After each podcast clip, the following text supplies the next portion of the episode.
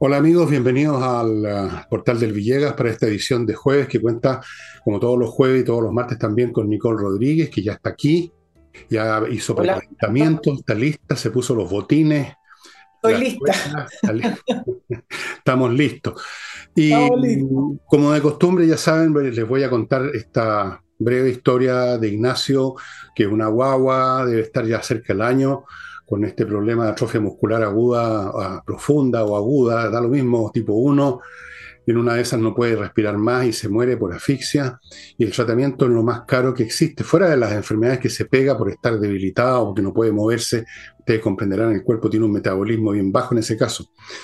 De manera tal que hay que ayudar al papá, a la familia, al papá y mamá, Joaquín, no me acuerdo cómo se llama la señora, y para eso estamos acá y hay otras iniciativas. Yo les pido, les solicito, por amor al Santísimo Sacramento del altar, que transfieran unos pesos a la cuenta que está apareciendo a mi derecha. Eso es todo lo que se pide. Si lo pueden hacer todos los meses, mejor. Aquí en mi casa lo hacemos todos los meses. Otras personas también. Cada cual pone lo que puede. Segundo, ya saben, este jueves hay flamenco en la Casa del Jamón, Tenderine 171, estacionamiento a unos metros en Agustina, un espectáculo espectacular, como corresponde a los espectáculos. Vaya reservando mesa porque cada vez se reservan antes, porque hay cada vez más interesados, se ha corrido la bola y lo va a pasar muy bien. Se va a instalar, ocho y media, llega usted ahí, se pide unos tragos, unos aperitivos, después pide algo para picar, después pide algo para comer, lo acompaña con unas botellas de vino para pasar la comida y todo esto en medio del flamenco. ¿Qué más se puede pedir para una noche de jueves, estimados amigos? O sea, insuperable. Y termino con lo mío, perdonen mi egoísmo, atroz, insoportable, intolerable, pero, ¿qué querés que les haga? Soy solo un ser humano. Tengo incluso corazón. ¿Dónde está? Por algún lado está el corazón. No, hay corazón. Por lo menos hay una billetera aquí, de vez en cuando. Amigo Revolución, se me está agotando este libro. Esto no es invento mío, se está agotando calculamos que queda libros como para 30 días, más no más, con la, digamos, con el ritmo de salida del libro.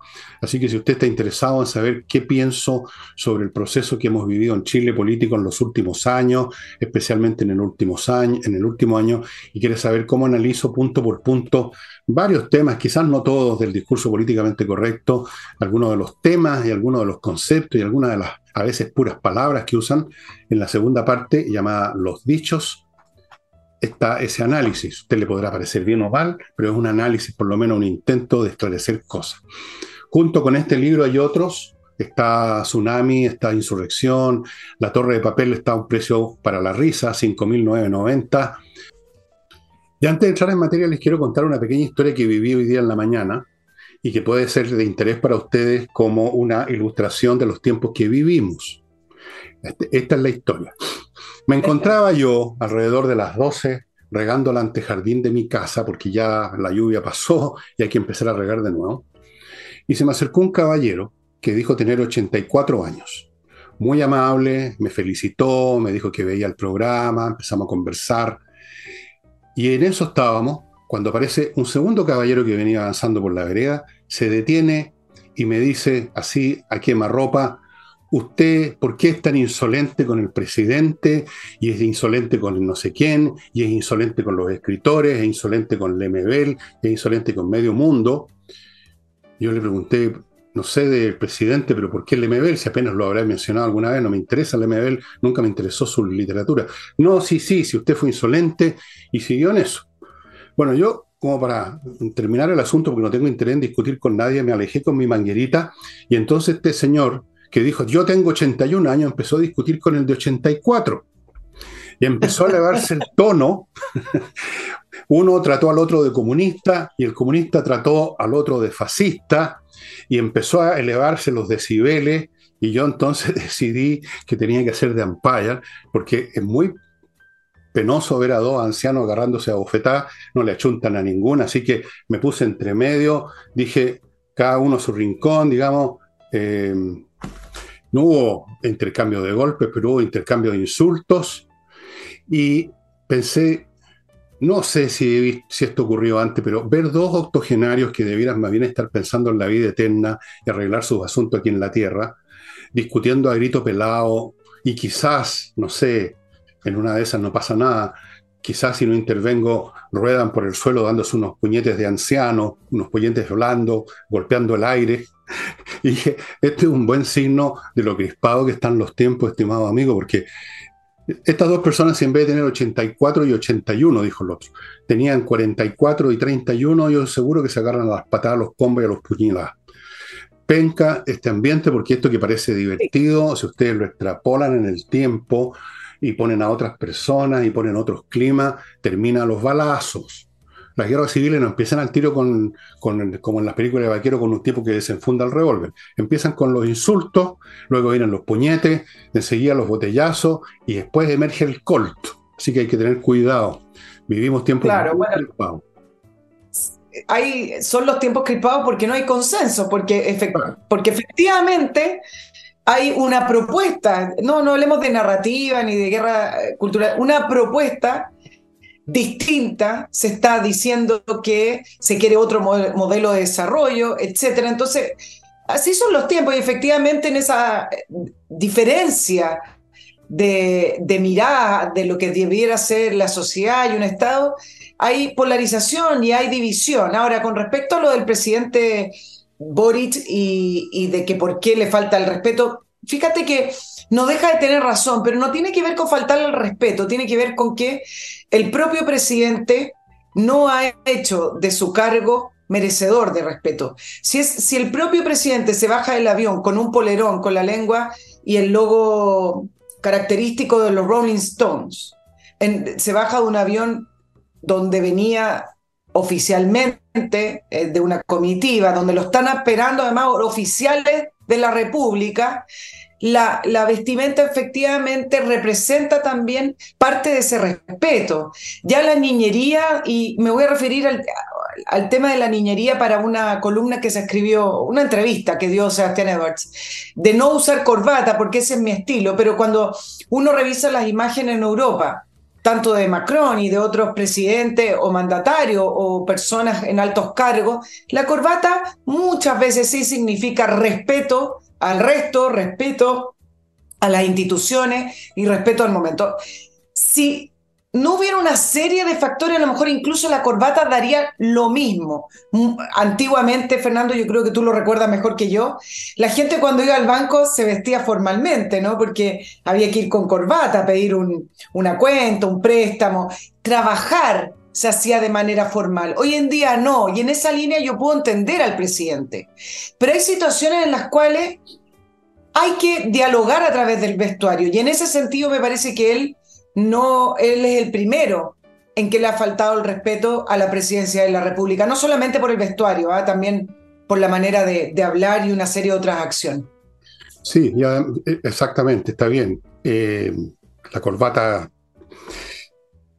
Uno tiene que usar lo que, tienen, lo que van a usar los demás, lo que salgan a usar los demás. Ese es el respeto, aceptar lo que los otros están haciendo en una cierta circunstancia.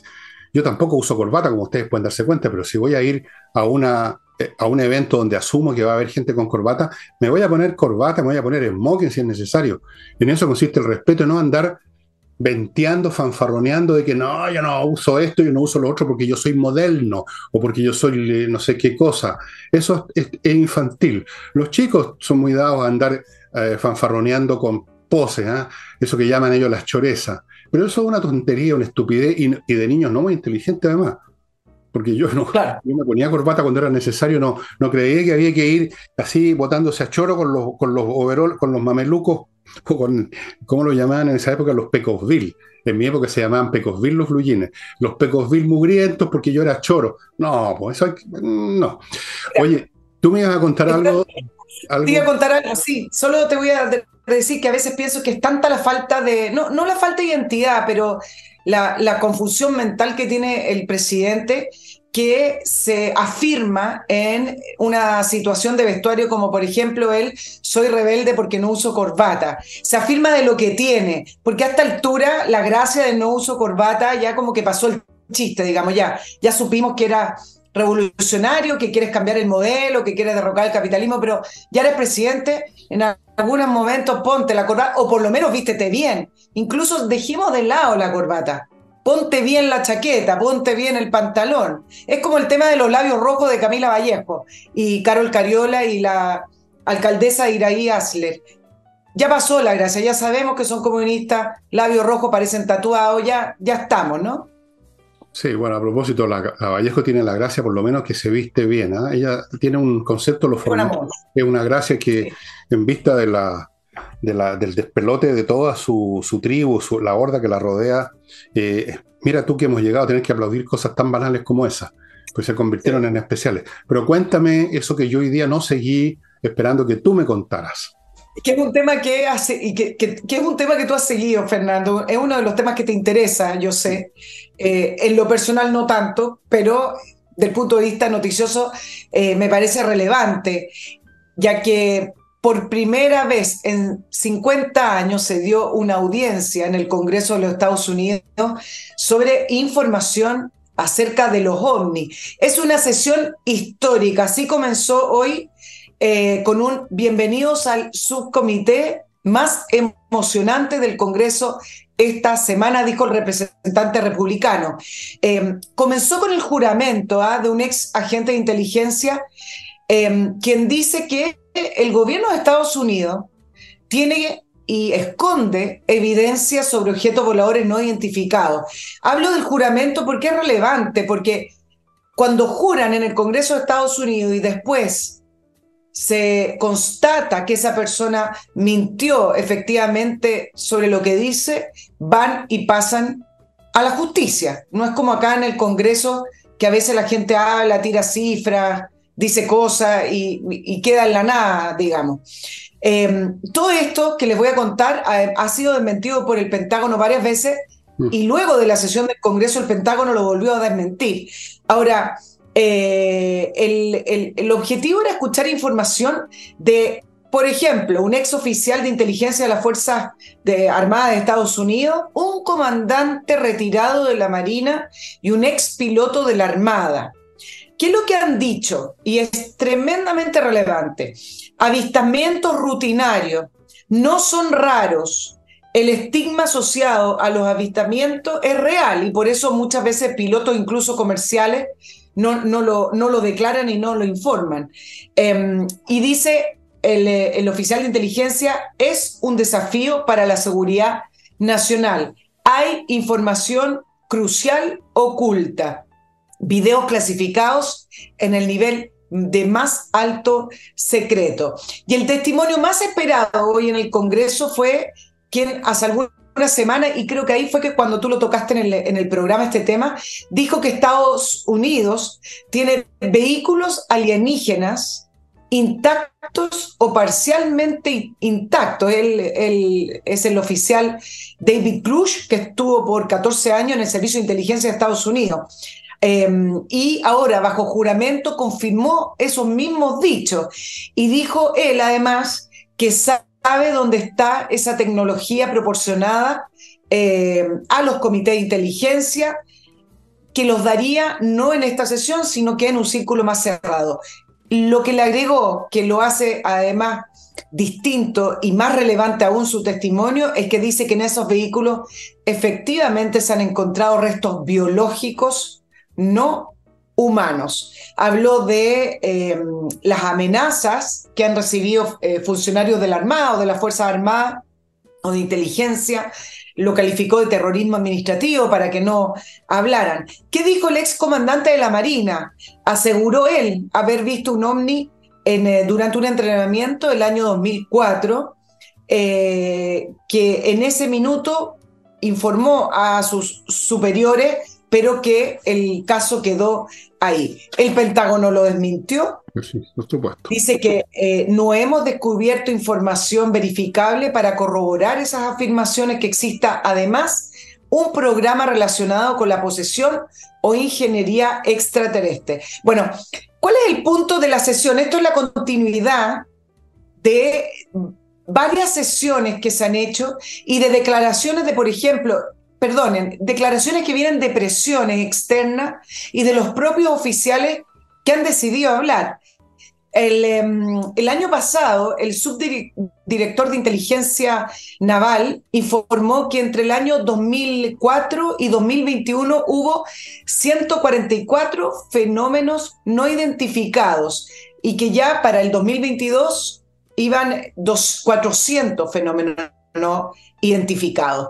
Em, y además hay un trabajo de la Subsecretaría de Defensa del Gobierno de Estados Unidos para terminar con el estigma y ahí hacer más evidente y más fácil los testimonios que tienen de soldados con estos fenómenos no identificatorios. Bueno, pero el, punto central acá es que bajo juramento ante el Congreso no solamente se confirmaron algunas versiones acerca de avistamientos, que eso no es muy nuevo por lo demás, hay un montón de bibliografía acerca de eso, sino que me parece que el ingrediente adicional es el tema de los restos biológicos en, en, estas naves. Ahora, yo te voy a dar ahí el paso porque tú este tema lo manejas mejor, pero a mí me parece que acá el punto es que, de cierta manera, si bien tenemos más información, nos seguimos dando vuelta en lo mismo.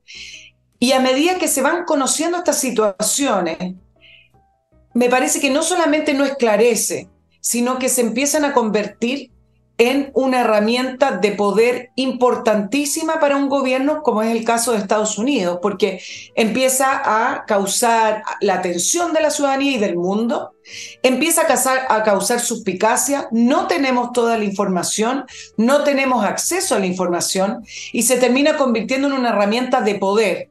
Voy a, uno puede proyectar, la puede uno utilizar a través del miedo, el poder político lo utiliza para poder determinar ciertas acciones de la población, o lo puede utilizar Estados Unidos como arma de poder para el resto del mundo, diciendo que tienen información, tienen estos restos, tienen estas naves destruidas parcialmente, agregándole lo que dijo uno de los testimonios, que es una tecnología 10 años superior y con suerte mucho más y mucho más potente de la que actualmente conoce la humanidad.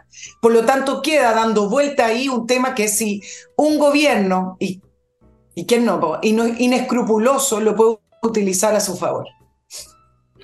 Bueno, eh, primero que el Pentágono desmienta no es ninguna novedad porque han estado mintiendo y encubriendo este asunto desde hace décadas, desde 1940 y tanto, ni siquiera el 47, sino que ya antes. Hay un, hay un memorándum es un hecho que salió en, documentos británicos que fueron puestos a dominio público, donde Winston Churchill eh, toca este tema y comenta con, no me acuerdo quién fue el interlocutor, a quién iba la carta, que el asunto tenía que mantenerse bajo, bajo tierra, estaban todavía en guerra y era complicar más las cosas. Y desde entonces ha seguido esa política. En cuanto que no hay evidencia, como dice el Pentágono, mentira, sobre la evidencia, sobre la evidencia. De hecho, ese, comandante, ese piloto del año 2004, que filmó, que grabó un video, bueno, eso no quedó en nada, entre Nicole, porque salió hasta en la televisión. Ha estado todo el tiempo, ustedes lo pueden ver en YouTube. Se hizo una nota en el New York Times ustedes pueden ver que no es un helicóptero, que, no, que claramente no es una nave, no es un artefacto terrestre, ni tampoco un objeto natural, no es un cometa, no es un globo, es una nave que se mueve y literalmente sorsalea a los, aviones porque en un momento dado está en un punto y después se va para otro y los aviones tratan de seguirlo y luego aparece por acá haciendo maniobras absolutamente contrarias a las leyes de la aerodinámica, tal como las conocemos. Evidencia hay muchísima señales de radar, videos, fotografías, no solo testimonios, porque todavía se puede pensar que todos, todos los que testimonian, los miles de personas que han testimoniado, están todos locos o se pusieron de acuerdo para contar el mismo chiste. El asunto es de una evidencia total, pero oficialmente no se quiere reconocer.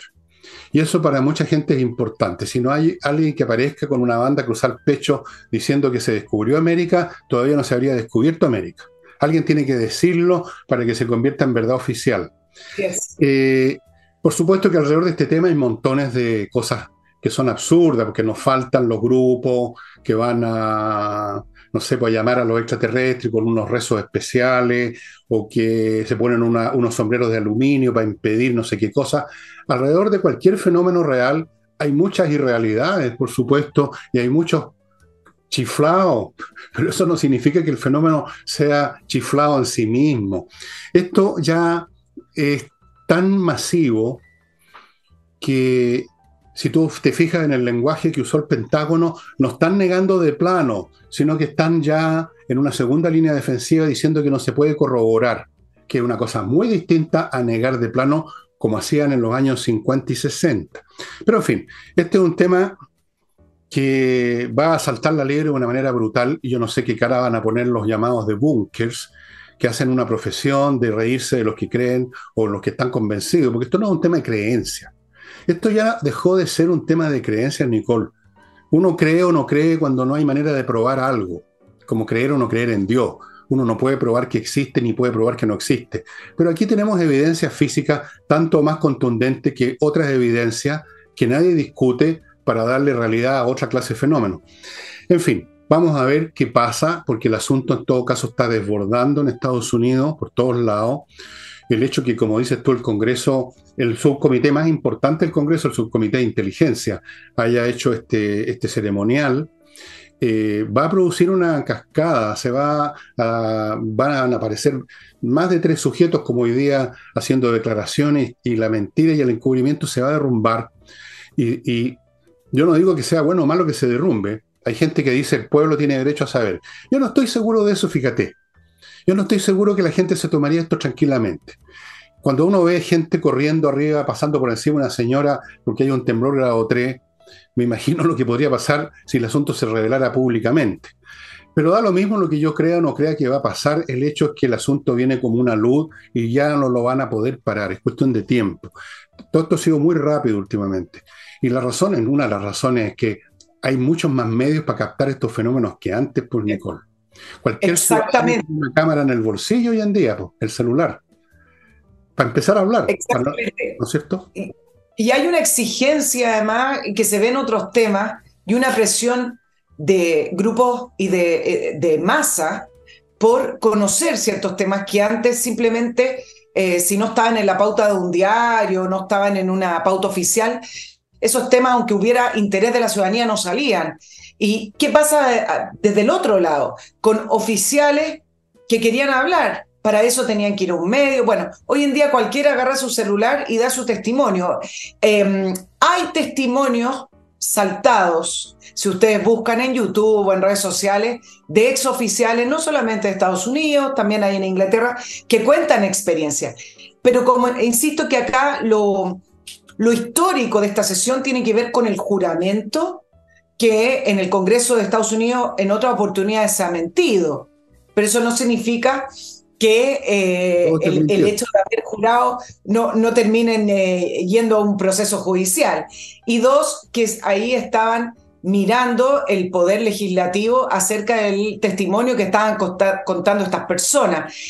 Ver las expresiones, ver la sesión es tremendamente interesante. Yo hoy día la, estuvieron eh, publicando en YouTube, después salió en otras partes, porque ahí uno se da cuenta de la anormalidad de estar hablando estos temas con estos testimonios en el Congreso de Estados Unidos. Sí, y antes de terminar con esto y pasar a mi primer bloque y luego que vengamos a Chile, aterricemos en Chile el plato volador. Aterricemos. Antes de eso les quiero hacer un último comentario. Tú hablabas del tema del poder. Bueno, depende cómo se vea. Eh, una de las razones, según muchos que han examinado este tema, por la cual los gobiernos han encubierto, no solo el gobierno norteamericano, unos más y otros menos, han encubierto este tema es precisamente porque revela no poder, sino que impotencia. Porque lo que están diciendo estos artefactos que se mueven por todos lados y que en algunos casos, y eso sí que ya es increíble, se han puesto por encima de bases de cohetes norteamericanos, de los misiles con armas nucleares, y los han desactivado no sé si tuviste, no, probablemente no, pero hace años atrás hubo una entrevista a un, tipo que fue comandante de una de estas bases con silos, donde están los, los cohetes, y dijo, se apareció uno de estos bichos y, se desactivaron todos los, proyectiles. Para lo mismo pasó en Rusia.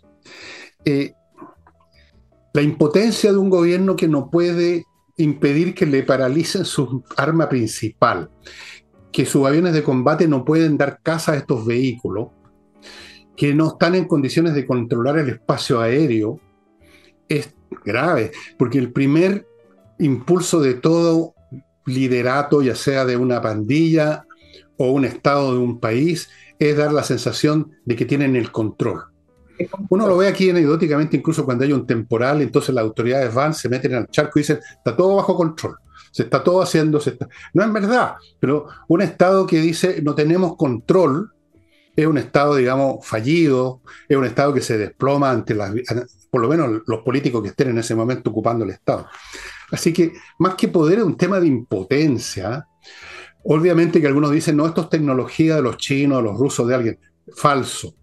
Cualquier persona que tenga un mínimo conocimiento de ciencias, yo tengo un mínimo, sabe que ninguna tecnología existe aisladamente. Si un país, pongamos China, tuviera vehículos aéreos capaces de hacer eso, tendría además otras tecnologías del mismo nivel y hace rato ya que habría declarado, nosotros somos los dueños del mundo, aquí ya no hay más discusiones que hacer.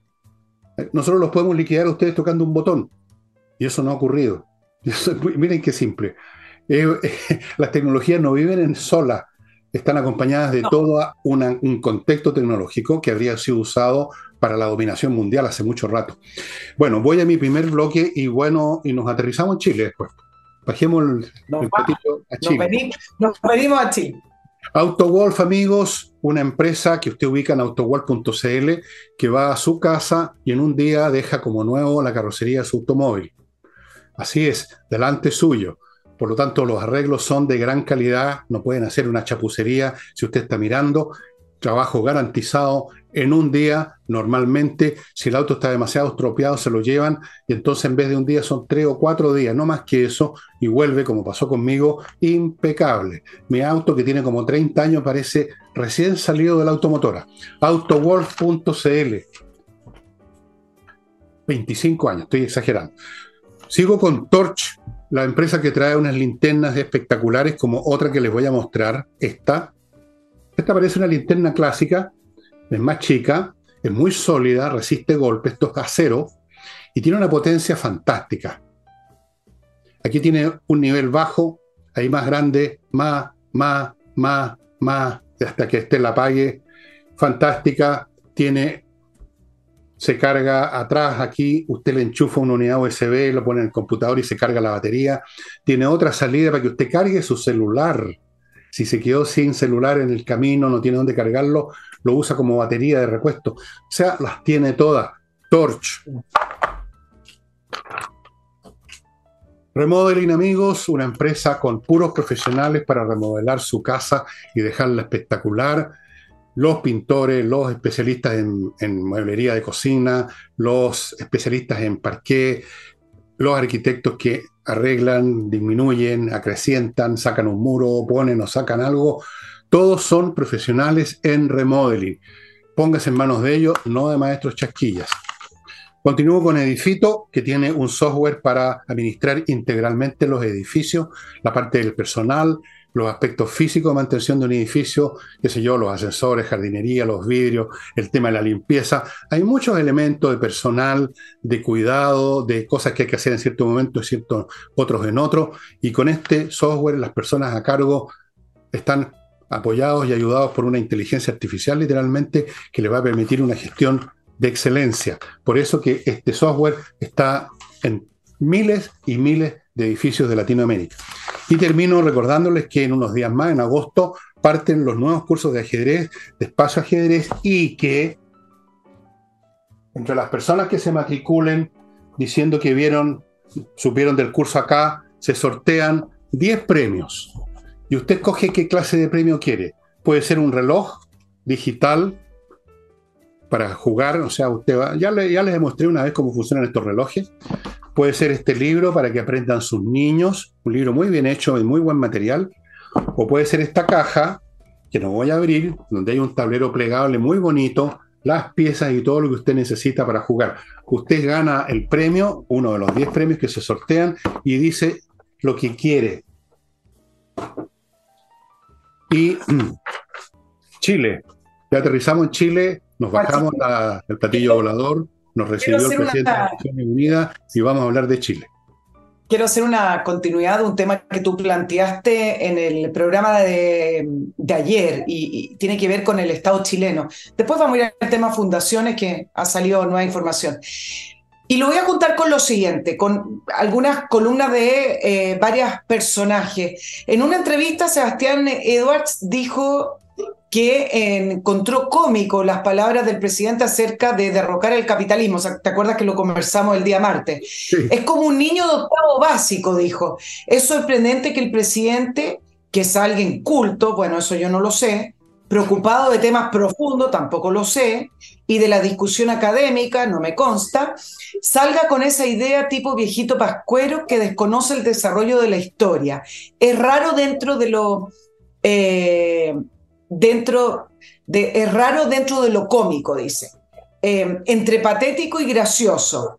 Eh, confirma el hecho de que hay un cierto aire juvenil e incluso poco profundo en el presidente. Yo esto lo quiero juntar porque también hoy día escuché eh, una entrevista de Bernardo Fontaine de Con mi plátano que hablaba también de este infantilismo y, y de esta juventud del presidente. Y a mí me parece que el problema de la descripción de Sebastián Edwards y de otros es similar a lo que ocurre con, con varios analistas y el mundo político de creer que se trata de niñería.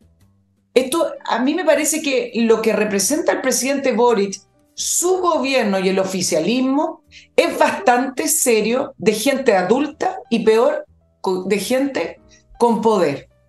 Aquí hay un programa de gobierno que no se ha modificado, hay una manera de concebir la economía y el Estado y son ellos quienes están en el poder.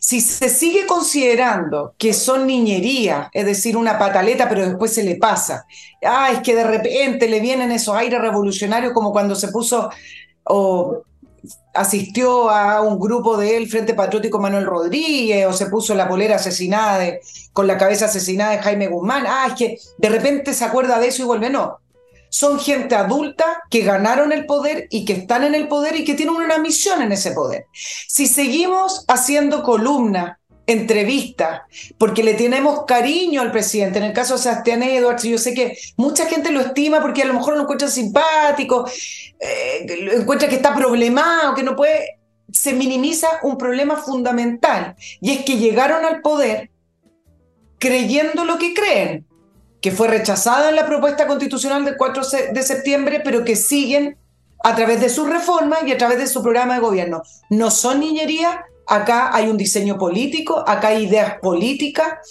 acá hay ideas de izquierda radical, acá se quiere reformar Chile, se quiere instalar a lo mejor de una manera distinta, más lenta, con reformas más pequeñas, pero se quiere otro sistema de desarrollo lo han repetido en cien mil veces, entonces seguir creyendo que se tratan de niñería simplemente porque como alguien puede creer en eso ahora, bueno, me parece que es minimizar el problema en el cual está metido Chile. Bueno, voy a ser de abogado de Sebastián Edward, a quien conozco y le tengo estimación. Eh, yo creo que él sabe lo que tú dices, porque una niñería no excluye la seriedad. Una niñería puede tener consecuencias serias. O sea, un niño en la cabina de pilotaje de un avión empieza a hacer niñería, a tocar botones y a hacer tonterías y el avión se va al suelo y se mueren todos. Entonces es una niñería con efectos catastróficos. Hay mucho de infantilismo y de niñería en el señor Boris y en toda la patota que lo acompaña. Ahora, claro, al mismo tiempo lo que hacen, precisamente porque están en la cabina de pilotaje del avión, del avión llamado Chile, eh, tiene consecuencias bastante graves. Em, es un infantilismo que uno lo puede encontrar incluso en el pensamiento de los más serios y, ancianos y con barba y todo, eh, pensadores, llamémoslos así, de la izquierda, chileno o extranjero. Porque eh, no importa qué edad tenga uno, no importa que hable en un tono de anciano, con experiencia, onda mujica, por ejemplo, si lo que estás diciendo es una estupidez, una estupidez, o una bobería, da lo mismo, da lo mismo que él la dice. Y me habría gustado decirle esto a este caballero que me, me, acusó de que yo le era insolente con el presidente. Le habría dicho, lo que pasa es que es como un niñito, y a los niñitos uno no les tiene respeto, uno les puede tener estimación, pero ¿cómo uno va a respetar a un niño? O sea, uno respeta algo que tiene una especie de sustancia, que tiene una consistencia, uno respeta por ejemplo, a un gran científico, uno respeta a un bailarín de gran calidad, uno respeta a una persona que ha trabajado toda su vida criando a sus hijos. Pero ¿cómo uno respeta a un cabro chico? ¿En qué sentido uno respeta a un niño? Uno los quiere o uno no los quiere. Uno es indiferente o uno no. Pero, ¿cómo respetar? Yo no respeto en ese sentido como persona al señor Boris. Respeto el cargo, no al titular del cargo. Creo que es como un cabro chico y un cabro chico que está, que lo pusieron otros cabros chicos en la cabina de pilotaje, lamentablemente. Em, eso. Y sí. bueno, alguien lo sacará de la cabina de pilotaje en su momento al piloto este que tenemos ahí. Y el problema del momento en el cual llegó este, este gobierno al poder tiene que ver con lo otro que tú planteaste en el programa anterior y es acerca de esa proyección que se hace con respecto a Chile del Estado fallido. Y yo me quiero detener en el tema famoso del concepto del Estado fallido porque uno lee mucho mucho acerca de vamos camino a ser un Estado fallido o, por ejemplo, se le está sembrando el camino a un futuro gobierno populista. Y en estas dos situaciones me detengo porque somos muy buenos en nuestro Chile para esconder todo e incluso creer eh, ciertas situaciones que no son así, describirlas de otra, de otra manera y chutearlas para, para adelante. Decir que nos aproximamos a un Estado fallido, me parece que eso no es real. Chile es hoy en día un Estado fallido. ¿Y en qué sentido me estoy afirmando de, esa frase? De una entrevista que dio el, em, el, abogado Jorge Bofil, que me pareció una, una, entrevista muy honesta, una entrevista además eh, muy valiente porque es de los primeros que, eh, en base a argumentos, explicita que Chile no es que vaya camino a ser un Estado fallido, sino que lo somos hoy. El, eh, el, título es Chile ya, ya se jodió, pero ¿qué mejor caso o qué mejor ejemplo de un Estado fallido que el caso Fundaciones, que no es un tema en particular? ¿Acaso no hay un ejemplo más claro de lo fallido de las instituciones con una reacción tardía, donde 85 días del primer caso, desde que explotó el caso, las instituciones se dan vuelta en amonestaciones, observaciones, investigaciones, y no hay nada y sabemos que no vamos a llegar al fondo y no vamos a llegar al final de la hebra, que significa quienes en el poder articularon estos robos o quienes diseñaron esta manera de sacar la plata del Estado, culpables y verdades, no la vamos a conocer. La vamos a conocer parcialmente, pero imagínense todo lo que está ocurriendo que todavía los ministros están en sus cargos. A Fiscalía no se le exige nada. El Ministerio de Justicia tiene una, una persona condenada que habla por teléfono como si estuviera en el living de su casa. No se pide un sumario a gendarmería. Es decir, todos los elementos de este caso resumen lo que significa estar actualmente en un estado fallido. El abogado Jorge Bofil le titularon la entrevista Chile se jodió y me llamó la atención la entrevista porque creo que es una de las primeras que pone el acento realmente donde es, no chuteando a futuro, no chuteando vamos a hacer, sino que hoy somos. Y mira lo que dice, nosotros ya pasamos el momento en que las instituciones mostraban signos de debilidad o de deterioro el Estado fallido hoy es una realidad. En algunas zonas las manejan los narcos, eso ya lo sabemos. En el sur, el Estado chileno no entra. Eh, nuestras tasas de homicidio, esto lo voy a agregar yo, no lo saqué de la entrevista. Si ustedes ven las tasas de homicidio en el norte, en algunas zonas son iguales a las de Haití. ¿Y qué más dice entonces el abogado Jorge Bonfil en esa entrevista? Dijo que el Código Penal ha sido modificado más de 20 veces en 10 años para endurecer penas por corrupción. No necesitamos más leyes. Esto a propósito de que varios decían que era una oportunidad para la Agenda Probidad 2.0, etc. El Estado observa y el Estado se sigue destruyendo. Entonces, no se trata de ser pesimista, Fernando, ni decir, bueno, nos jodimos. Se trata de tener el diagnóstico correcto y de hablar con la realidad, porque si no, de esa manera no salimos. Hoy leía una, una noticia en un eh, canal eh, porque se descubrió una nueva hebra de traspaso de fondos que no solamente se traspasan fondos desde gobiernos regionales a fundaciones así nomás, sino que además en esas fundaciones se contrata gente que quiere designar el gobierno. Entonces se abrió una nueva arista, ¿no?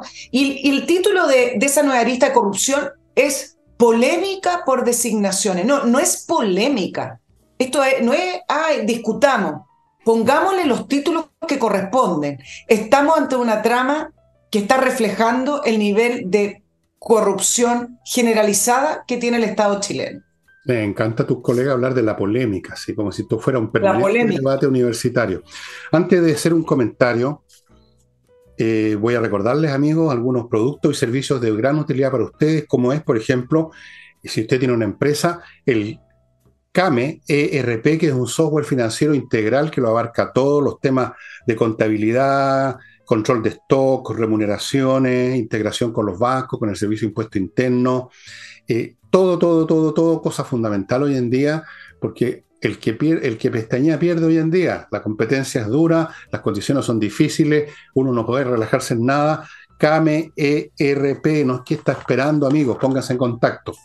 Continúo con kmmillas.cl, donde usted puede vender sus millas acumuladas por sus vuelos y convertir esa cifra que ahora no significa nada en dinero no constante, sino que constante y sonante. El dinero no es constante, pero es constante. Continúo con compreoro.com, una manera de generar su propia póliza de seguro financiera comprando lingotes de oro o y de plata en compreoro.com, lingotes con el mineral propiamente tal, que tiene un valor intrínseco, que usted guarda, que usted traslada, que usted vende donde quiere, nunca le van a faltar compradores, es una excelente reserva porque las acciones se pueden ir al carajo, los billetes se pueden quemar, pero el oro y la plata, amigos, siempre van a estar ahí defendiéndolo. Compreoro.com. Continúo por si usted tiene un problema legal civil, civil, dije. Si ha matado a alguien, olvídese. Salinas y Ojeda, estimado amigo, un buffet de especialistas en temas civiles con una excelente tasa de éxitos porque son especialistas. Si usted los quiere ubicar por cualquier tema que lo va a llevar o que lo está llevando ya a una corte, póngase en manos de Salinas y Ojeda y los ubica en salinasyojeda.cl.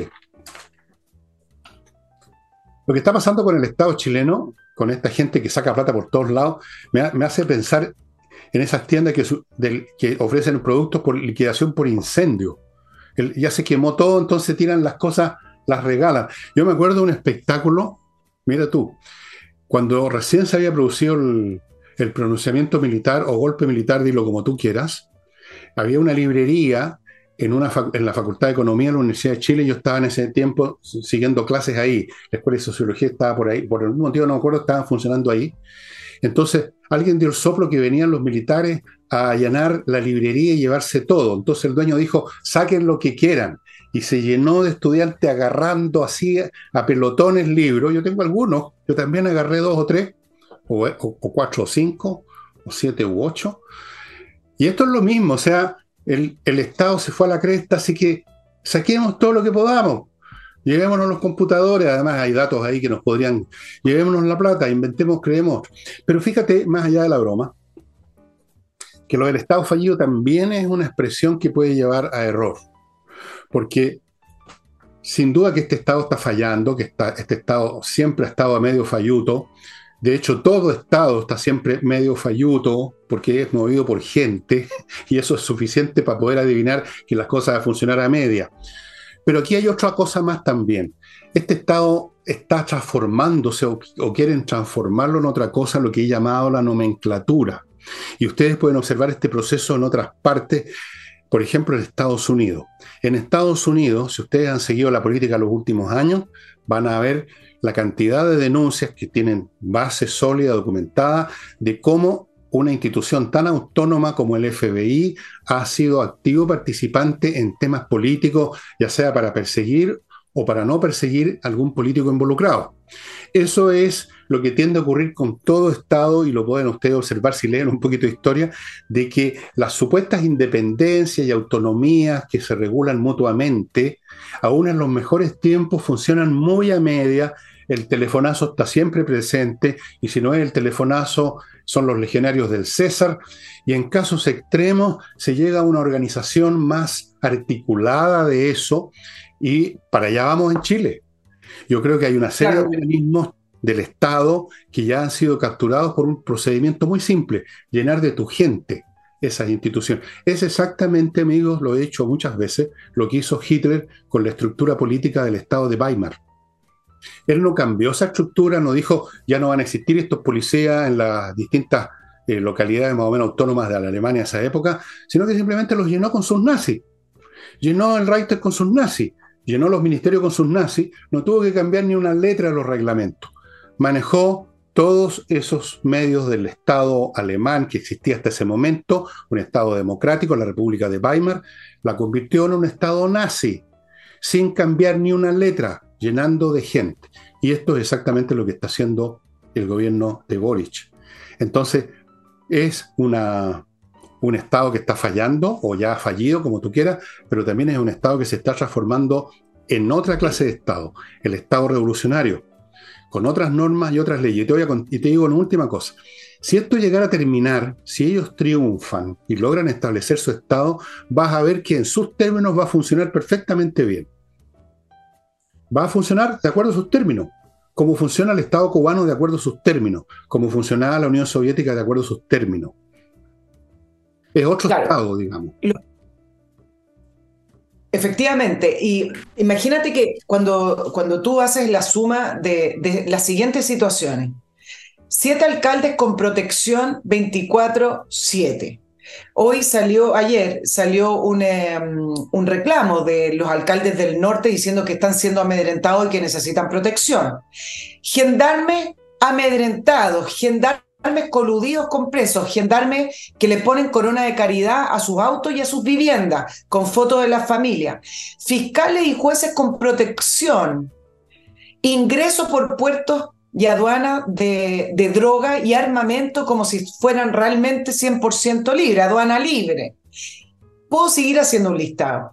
Y entonces dicen, hay que preocuparse porque si no el Estado va a caer en manos de bandas criminales. Si ya ciertas partes del Estado ya cayó, así como dije, ya somos un Estado fallido. Entonces es importante hablar las cosas como son, insisto, porque si no, tenemos un diagnóstico equivocado en un país irreal y de ahí no salimos. Es muy difícil cuando los estados caen en esto, Fernando, y tú sabes también, cuando los estados terminan siendo nomenclatura, salir, salir de eso termina siendo una, una tarea prácticamente imposible. Así es, y yo creo que ya va quedando una sola manera de salir de eso, que no la voy a mencionar, y sí voy a ir a... Ustedes me lo permiten, por supuesto, si no, no, díganme, ¿me lo permiten? Sí, sí, ya. Continúo entonces, amigos, recordándoles Fastmark, que fuera de ser un courier, es un servicio de transporte de carga internacional espectacular. Un servicio que ellos llaman Freight Forwarder, el que lleva, el que el que, ¿cómo, cómo, ¿Cómo traducir? Ay, a ver, forwarder freight. El que, el que lleva a cargo la tarea, el castellano tiene palabrero, el que lleva a cabo la tarea de transportar carga. Eso es. Ya, hace eso, courier, atiende personas, atiende empresas, amigos, pónganse en manos de FASMAS para todo eso y no olviden que tiene una sucursal ahora en Puerto Varas. Eh, nada más difícil que traducir un idioma a otro, ¿eh? Qué complicado. A mí me pasa mucho con el latín, fíjate. La otra dije, ¿cómo, cómo, cómo traduzco ego dix, dicet? Después te explico. patriciastocker.com, registro de marcas en Chile y en el extranjero.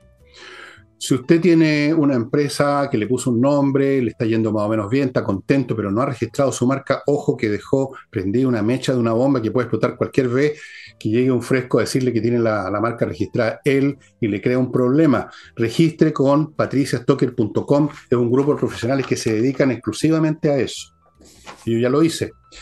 Villa Flores, la más espectacular florería de Chile con más de 400 arreglos florales para que usted se regodee, escogiendo aquel que va a usar para llevar a la tumba de su suegra o para el que va a llevar al matrimonio de sus hijos o le va a regalar a su señora después de una pelea en que volaban los platos, lo que sea, más de 400 arreglos florales, estimados amigos, y si usted dice que supo de esto con nosotros acá, le van a hacer un 15% de descuento, amigos. Y qué más, qué más, qué más, qué más. No, voy a dejar el último bloque para más rato, para que Nicole nos ilustre sobre su próximo tema. Oye, me parece, a propósito de Estado fallido, pero a lo mejor acá una, una, una arista distinta y no tiene nada que ver con fallido. Me parece importante dos señales que salieron eh, del Congreso hacia el gobierno. Em, una es la aprobación del proyecto de resolución que solicita al presidente devolver el monumento del general Baquedano a su pedestal. 77 votos a favor, 40 en contra y dos dos abstenciones. Y aquí quiero detenerme en dos aspectos que me parecen relevantes de este tema, porque este, este proyecto de, resolución viene a, responder al proyecto de remodelación del eje Alameda Providencia, que no tiene, eh, no tiene sus papeles, no tiene, no tiene como objetivo devolver el, monumento. El, el, proyecto en el que la autoridad, la ministra Toá, el gobernador Orrego dieron a conocer Em, esta remodelación, se le preguntó acerca de si iban a regresar. El monumento del general Baquedano y fueron bastante ambiguos y no, no lo respondieron, dijeron que eso estaba por verse, al parecer en algunas oportunidades dijeron que no. Y además viene a responder otro tema, que en esa misma... En, e, en esa misma conferencia de prensa le preguntaron a la ministra Toa acerca de si iba a existir algo que recordara el, estallido, así lo preguntaron, y la ministra Trobada no fue muy clara, el gobernador Orrego tampoco, pero sí habló la ministra de un proyecto de memoria. Acuérdense que todavía ahí en la Plaza Hundida, en la estación Baquedano que está cerrada, supuestamente hay este memorial del estallido. Ahora uno dice, bueno, proyecto de memoria de qué? ¿Qué es lo que vamos a recordar? ¿La destrucción? ¿O le vamos a hacer una eh, un, museo a la primera línea eh, aplaudiéndolo. Ahora, el, tema de, la connotación que adquirió la remodelación de este eje me, parece que va mucho más allá de arreglar la, rotonda o eliminarla y evitar el, tráfico. E, este lugar desde el año 2019 pasó a ser un, un lugar simbólico y emblemático de la destrucción y de lo que fue la, insurrección de octubre y de la división de quienes avalan la violencia como mecanismo político y quienes no. Por lo tanto, regresar al monumento para, ah, pasa a ser un símbolo de si efectivamente se le gana o no se le gana a esa violencia que en esos momentos y en esos meses sí ganó. Em, les quiero recordar que hay un eh, proyecto que el año 2015 se llamó a, concurso eh, público y hay un proyecto que ganó esa remodelación. Esto fue hace ocho años. Seguramente, si en ese momento ese proyecto que ganó la remodelación y efectivamente el proyecto propone eliminar la rotonda, etcétera, se hubiera hecho el año 2015, 2016, 2017 y hubieran trasladado al general Baquedano a otra zona o lo hubieran eliminado y después decidimos dónde lo ponemos, no hubiera importado. Quizá a nadie le hubiera llamado la atención. Pero eso hoy pasó a tener otra importancia, pasó a tener otra connotación y por lo tanto hay un grupo importante de vecinos de Providencia, sí los hay, pero además hay una, una respuesta mayoritaria, ya les voy a leer la academia, que sí cree que tiene que volver el general Baquedano a su sitial y tiene que ver con esto que les estoy eh, eh, manifestando. No se trata del valor artístico del monumento, no se trata tampoco del valor del general Baquedano, se trata del valor de la democracia contra la violencia política. Está claro que no es un tema urbanístico, sino político, está claro como el agua. Eso es. Ahora, tú decías, si hubieran trasladado esto en otros tiempos, no pasa nada. Siempre que lo hubieran trasladado a otra plaza. O sea, siempre que hubiera seguido siendo un ente público, cosa que ahora no es porque lo tienen fondeado en alguna bodega, no sé dónde lo pusieron realmente al, pobre Manuel Baquedano, no sé dónde pusieron el cuerpo del soldado desconocido. Fue... No, al, general Baquedano lo restauraron y ahora está en dependencia del ejército. O sea, claro, está fondeado, en otras palabras. Dependencia del ejército no es, uno no puede entrar en una dependencia del ejército a ver esculturas, pues, ¿no es cierto? Parece que uno puede entrar a la dependencia del, del ejército a robarse fusiles, nomás como pasó la otra vez en la Armada dicho sea de paso. Tal vez el que estaba custodiando ahí tenía un rifle sin bala o no se atrevió a disparar porque si dispara lo, inmediatamente lo acusan de atropello a los derechos humanos, no sé. Claramente es un tema político de lo de la estatua. Y claramente también esa ambigüedad de Borrego y de la genio Toá derivan de, su, de, que ellos interpretan precisamente esto como un hecho político y no se atreven a decir de frente lo que ellos querrían, hacer un monumento recordatorio, a lo mejor con una escultura de Rojas Vadera, para recordar la... Ahí podrían poner a Rojas Vadera en pelota con unos tubos de plástico para recordar la gran epopeya de la destrucción y de cagar y de fecar en el monumento. Gran epopeya. Una basenica deberían poner ahí. Saben que es un ah. tema político y por eso que se hacen los suecos. Porque si no dirían, bueno, sí, bueno, no, vamos a ver este proyecto. No, no pues sí, pues que no, porque no, señor. Son, son pencas hasta para ser revolucionarios estos gallos, realmente. Sí, en, la academia 73% de las personas se oponen a la construcción de ese memorial, de eh, ese proyecto, ese memorial acerca de la memoria que, Vayan a bañarse, memorial. Qué descaro, un memorial. No, o sea, acá, acá lo que sí habría que, recordar con fotos en cada estación del metro, la destrucción del metro, los millones de dólares que nos costó y la etapa de reconstrucción del metro. Yo creo que eso sí habría que recordarlo. Ahora, esa es la, esa es la memoria que hay que hacer. Esa es la memoria que hay que tener.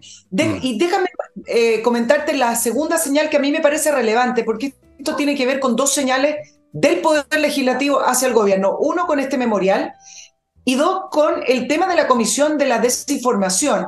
Primero fue el Senado, que con 18 votos a favor, 16 en contra y dos abstenciones del senador Insulza y Espinosa, eh, acudieron finalmente al Tribunal Constitucional para requerir la inconstitucionalidad de esta comisión. Pero ahora fue la Cámara de Diputados, con 71 votos a favor, que le están pidiendo al presidente de la República que eh, elimine o revoque el decreto que creó la comisión y que lo reemplace por un proyecto de ley. A mí me parece esto innecesario de fortalecimiento y fomento de organizaciones de verificación de hecho. Entonces, te lo, te lo vengo a. Te, lo traigo acá en carpeta, Fernando, porque me parece que acá hay dos situaciones en las cuales el Poder Legislativo le está intentando no solamente eh, manifestar al eh, Poder Ejecutivo que ellos creen que hay que ir por otro camino, sino que además, en el caso de la Comisión de Desinformación, ponerle un dique de contención, algo que sabemos que tiene objetivos distintos a los que plantea la ministra Valle. Bueno, un episodio más de esto que hemos conversado, Nicole, de que este gobierno no tiene apoyos por ninguna parte. Ninguno. O sea, no hay nada que le funcione ya. Nada. Eh, por todos lados recibe rechazo en las cámaras, en la calle, en las encuestas, en las elecciones. Es un muerto andando. ¿Cómo se llamaba la película? ¿Muerto andando? ¿Muerto caminando? Algo así. Un último bloque, estimados amigos, amados hermanos, la colecta de hoy, como escuchaba de la misa, la colecta de hoy es para las misiones en África Central. No, esto es el Learning Group que les cuenta estos emprendedores exitosos, que empieza un nuevo curso el 3 de agosto, unos días más, de corretaje de propiedades, que es una actividad bien interesante. No crean ustedes que no se gana dinero si uno lo hace bien. ¿Sabían ustedes que del valor de una propiedad que se compra y vende, porque bueno, si se vende es porque se compra y si se compra es porque se vende, el 4% del valor va a manos de la persona que hizo la operación, 2% el vendedor, 2% el comprador, Así que si usted lo hace bien, puede tener una, un, buen futuro laboral y aquí le van a enseñar en vivo, señal en vivo, corretaje de propiedades, curso transmitido a, a todo Chile y parte el 3 de agosto, vayan averiguando 10% de descuento mencionándome el sagrado nombre de este programa, estimados amigos. Eh, continúo con mi clima, mantiene la promoción Amigos, les quiero decir una cosa. ¿eh? Por lo que está pasando en Europa y en el hemisferio norte con los calores de verano, que la gente se está cayendo literalmente muerta en las calles, es, un, es una cosa brutal lo que está ocurriendo. No crean que no puede pasar en Chile cuando nos toque el verano. Vayan preparándose ya. Vayan pensando ya en la climatización ahora, antes que empiece la cuestión y va a haber una cola inmensa tratando de comprar e instalar estos aparatos. Aproveche además que está la promoción de una mantención gratis a los seis meses. Y termino con Ángel Hey. A propósito de corredores, un corredor que lo hace súper bien. Es un hombre que sí vende y que está esperando que usted le lleve su propiedad para que finalmente usted, amigo mío, la pueda vender. Y nos queda un, no sé, unos cinco minutos quizás. Nos queda poquito, quizás podemos repasar eh, lo, que, ha pasado últimamente con, la, con las fundaciones para decir algunas aristas que ha ido tomando, ya vamos en el día 85 y pasamos de la fase de acusaciones, donde todos los días sale información nueva, ahora pasamos a la fase de pedir perdón. Mira cómo un tema tan importante, tan macro en el Estado chileno y, tan grave termina eh, limitándose a que la UDI le pide a Revolución Democrática que pida perdón y Jackson le exige a la UDI que le pida perdón a él. Así que es para la risa. Es para la risa. ¿eh? o calumnias que han hablado. Bueno, uno no, creer que todos los casos de los robos en eh, un fiscal y lo cataloga como fenómeno delictual en instituciones del Estado. Mientras tanto, el ministro Montes me dijo que habían irregularidades, pidió la restitución de los dineros de Democracia Viva, que uno no sabe por qué le pide a Democracia Viva que destituya que restituya dinero 391 millones de los que no había todavía reportado y por qué se le pide a, Democracia Viva y no le piden al resto. Pero bueno, quedémonos y limitémonos porque de eso se trata, ¿no? De ir acotando el, el desfalco. Y un mes después, Democracia Viva presentó un requerimiento de reposición para no devolver. Entonces uno dice, pero, pero ¿cómo? Bueno, porque lo que está haciendo Democracia Viva, Fernando, ejemplifica perfecto lo que dijimos desde el primer momento en este programa y que lo hemos repetido 100 veces. Aquí no hubo un robo, no estoy hablando de los computadores, estoy hablando de los traspasos. Aquí no hubo un robo. Hubo una política. Aquí hubo alguien que entró en la noche y sacó la plata de, del eh, Mimbu para entregarla a la fundación o llevársela para la casa. Aquí se utilizó un mecanismo legal, un diseño institucional para sacar plata a manos llenas que caigan en fundaciones, en, los amigos, en los movimientos o como sea que se la repartan. Entonces, lo que está haciendo Democracia Viva al final lo ejemplifica, porque uno dice, bueno, ¿cómo tan care palo que le piden y le exigen devolver los dineros? Hasta el minuto eran 391 millones lo que le estaban pidiendo y decir que no, cuando todo el mundo sabe que al final esa plata se les pasó a costa de nada. Porque precisamente ellos también tienen un mecanismo legal para decir que firmaron un contrato y que no tienen por qué devolver. Bueno, yo escuché un poquito antes de empezar el programa una declaración de alguien de esa organización que dice que no, que están equivocados, que vamos a devolver, pero vamos a devolver menos, porque parece que ya se gastaron en algo, como algo así como 100 millones o noventa y tantos millones. O sea, por Dios, que, rápido fue la implementación de, los planes de la fundación. No sé a dónde habrán ido a comer, cómo se habrán repartido la plata, pero ya no hay 90 millones que devolver. Bueno, esto es, una, grosero ya. Esto, esto ya. Fidel Espinosa se quedó corto. O sea, realmente se quedó corto. Esto es, es, ya la guerra en pelota, como si la guerra mundial en pelota. O sea, se están, están. No es solo que estén financiando sus proyectos revolucionarios, que esa es una de las funciones de las fundaciones, sino que además a la pasada se forran los bolsillos, no cabe ni una duda. Si aquí no me van a venir a decir que estos son apóstoles. No. Oye, eh,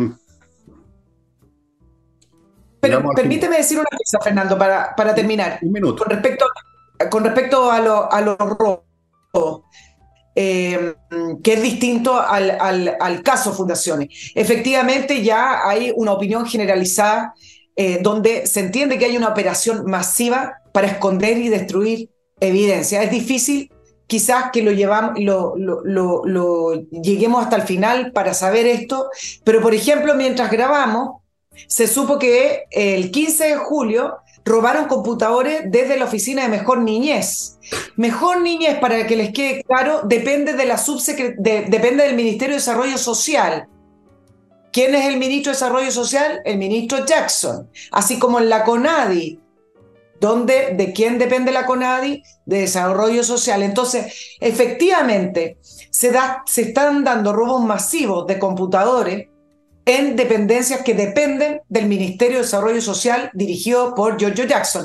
También se han dado en otras partes, como la Corporación de Asistencia Judicial de San Ramón, porque lo que yo creo que también se abrió un espacio para que bandas delictuales vean que también existe una posibilidad para ello. Yo creo que acá ya empieza a haber una, una, mezcla, porque también entraron a la Corporación de Asistencia Judicial de la Cisterna.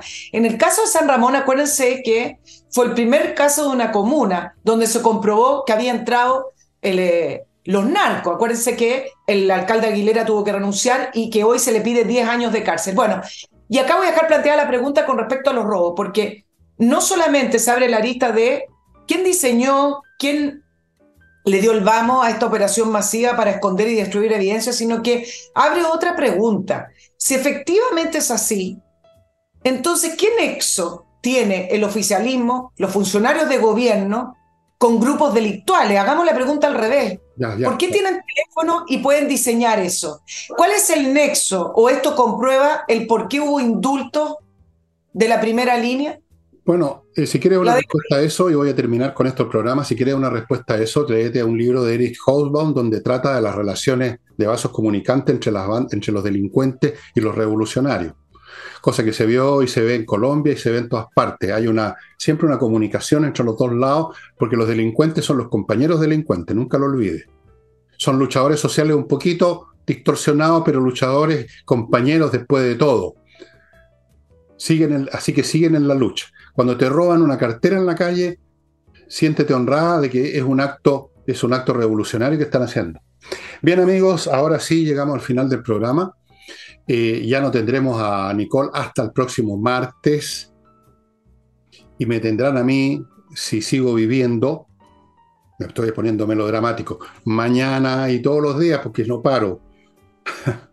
Todavía me van a tener que parar con una con una estaca en el pecho, me imagino. Ya, nos estamos viendo mañana viernes y ya estoy pensando qué les voy a ofrecer el sábado y el domingo, qué autor voy a usar, o me habían dicho abusar para ustedes. Sería todo, muchas gracias y nos estamos viendo. Chao, chao. Gracias.